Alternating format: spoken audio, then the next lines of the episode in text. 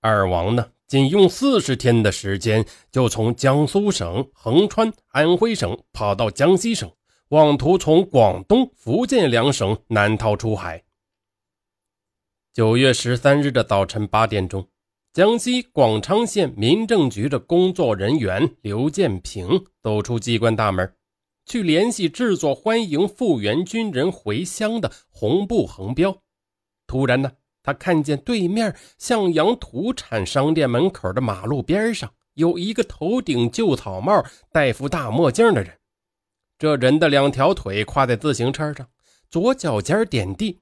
右脚踏着脚蹬，摆出随时准备蹬车急走的架势。他的身材很高，故意卷曲着身子，就像个大虾米似的伏在车把上，并且有意的把草帽压着眉毛，掩饰自己的真面目。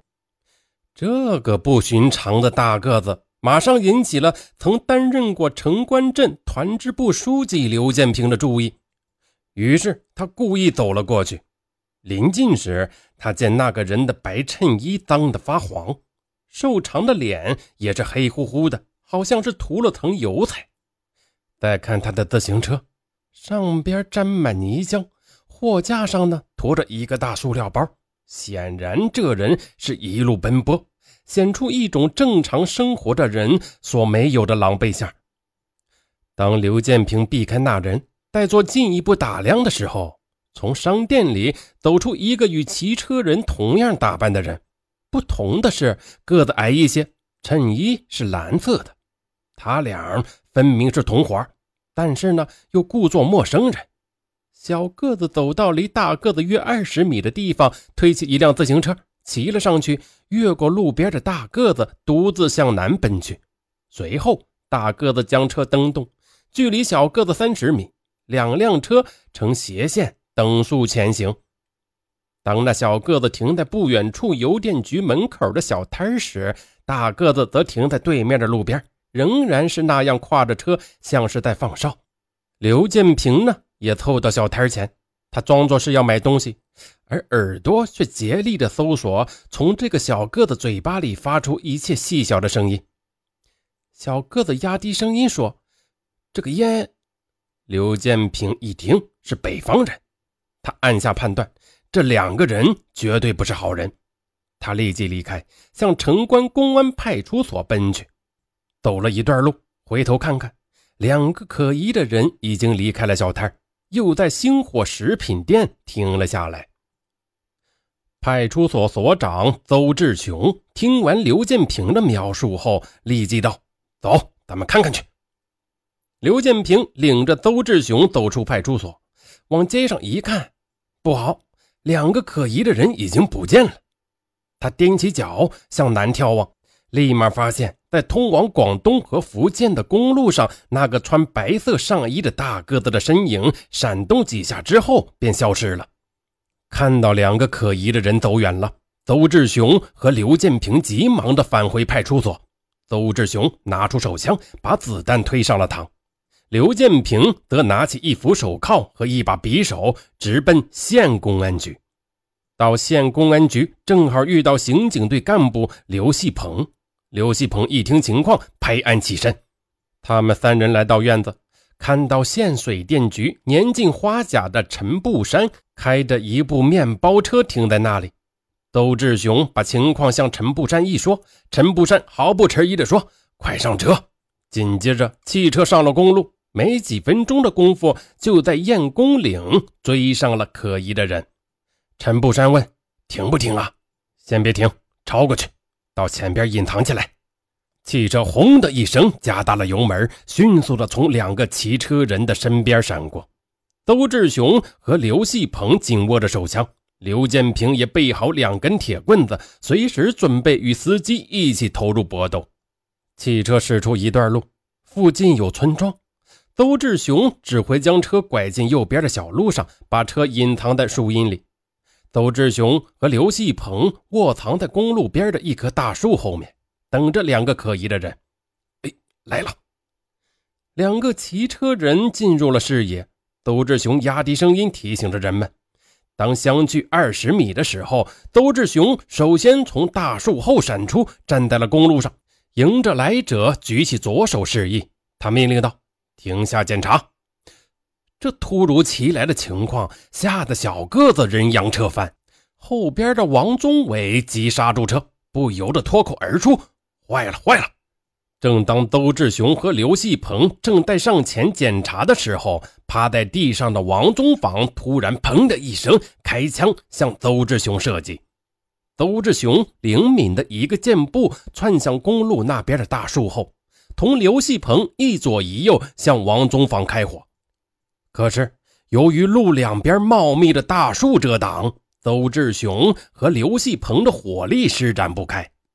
这时，只见小个子跳到路边蒿草丛生的大沟里，有逃掉的危险。邹志雄向隐蔽在车旁的刘建平和陈步山喊道：“快打电话！”刘建平急忙跑到养路段工棚一看，里边没有电话。他向陈师傅说：“不行了，只好开车闯过去报信了。”好，我开车冲过去。好，注意点，小心不要被打爆车胎。陈步山和刘建平跳上车，拐上公路，飞速前行，回县城报信去了。邹志雄和刘细鹏两支枪的火力堵截大个子横穿公路，使他不能再往东边逃窜。可是呢，恰在这时候，从南边开来了一辆面包车，车体遮住了大个子。急于逃脱的大个子以汽车作为掩体。同汽车一起往前奔跑，跑出射程以外，穿过公路与小个子汇合后，拼命地往东逃去。他们跑进一片稻田，鞋子也掉了，他们便光着脚渡过了河水，钻入了山里。刚才的一战，缴获了两辆自行车，一个包，包里有八千七百元人民币、蚊帐、长袜、军服、军服、半导体收音机、袖珍地图和化妆油。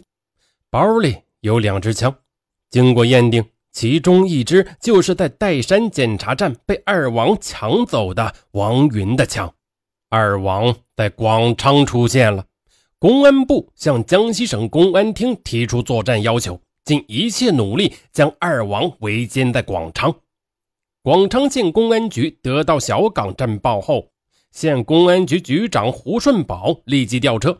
带领武装警察飞驰电射般的赶赴现场。十二点四十分，二王被确认为躲藏在汉江林场的深山密林里。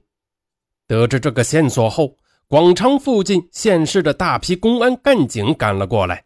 省城武装部队有额被调集到广昌，甚至呢，连福建途经鹰潭拉练的一支炮兵部队也被紧急的调了过来。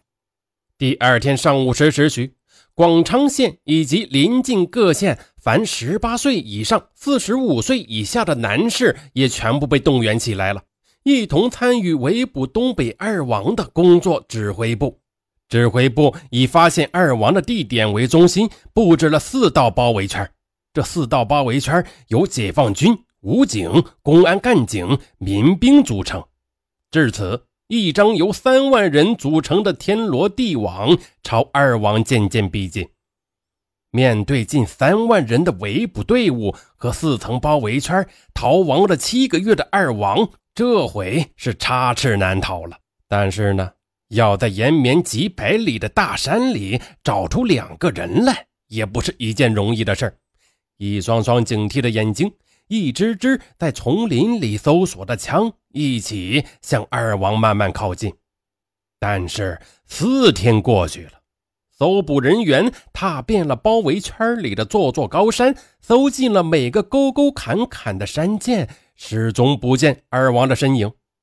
这时候，很多人已经开始怀疑了：二王是不是早已不在广昌？这时候。一个错误的决定都有可能让整个围捕计划功亏一篑。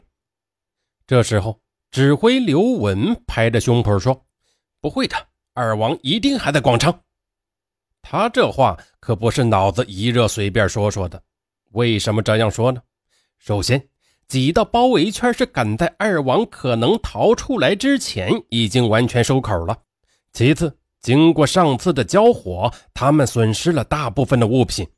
他们没有鞋子、食物，没有交通工具，再加上人生地不熟的，他们只能藏在山里边。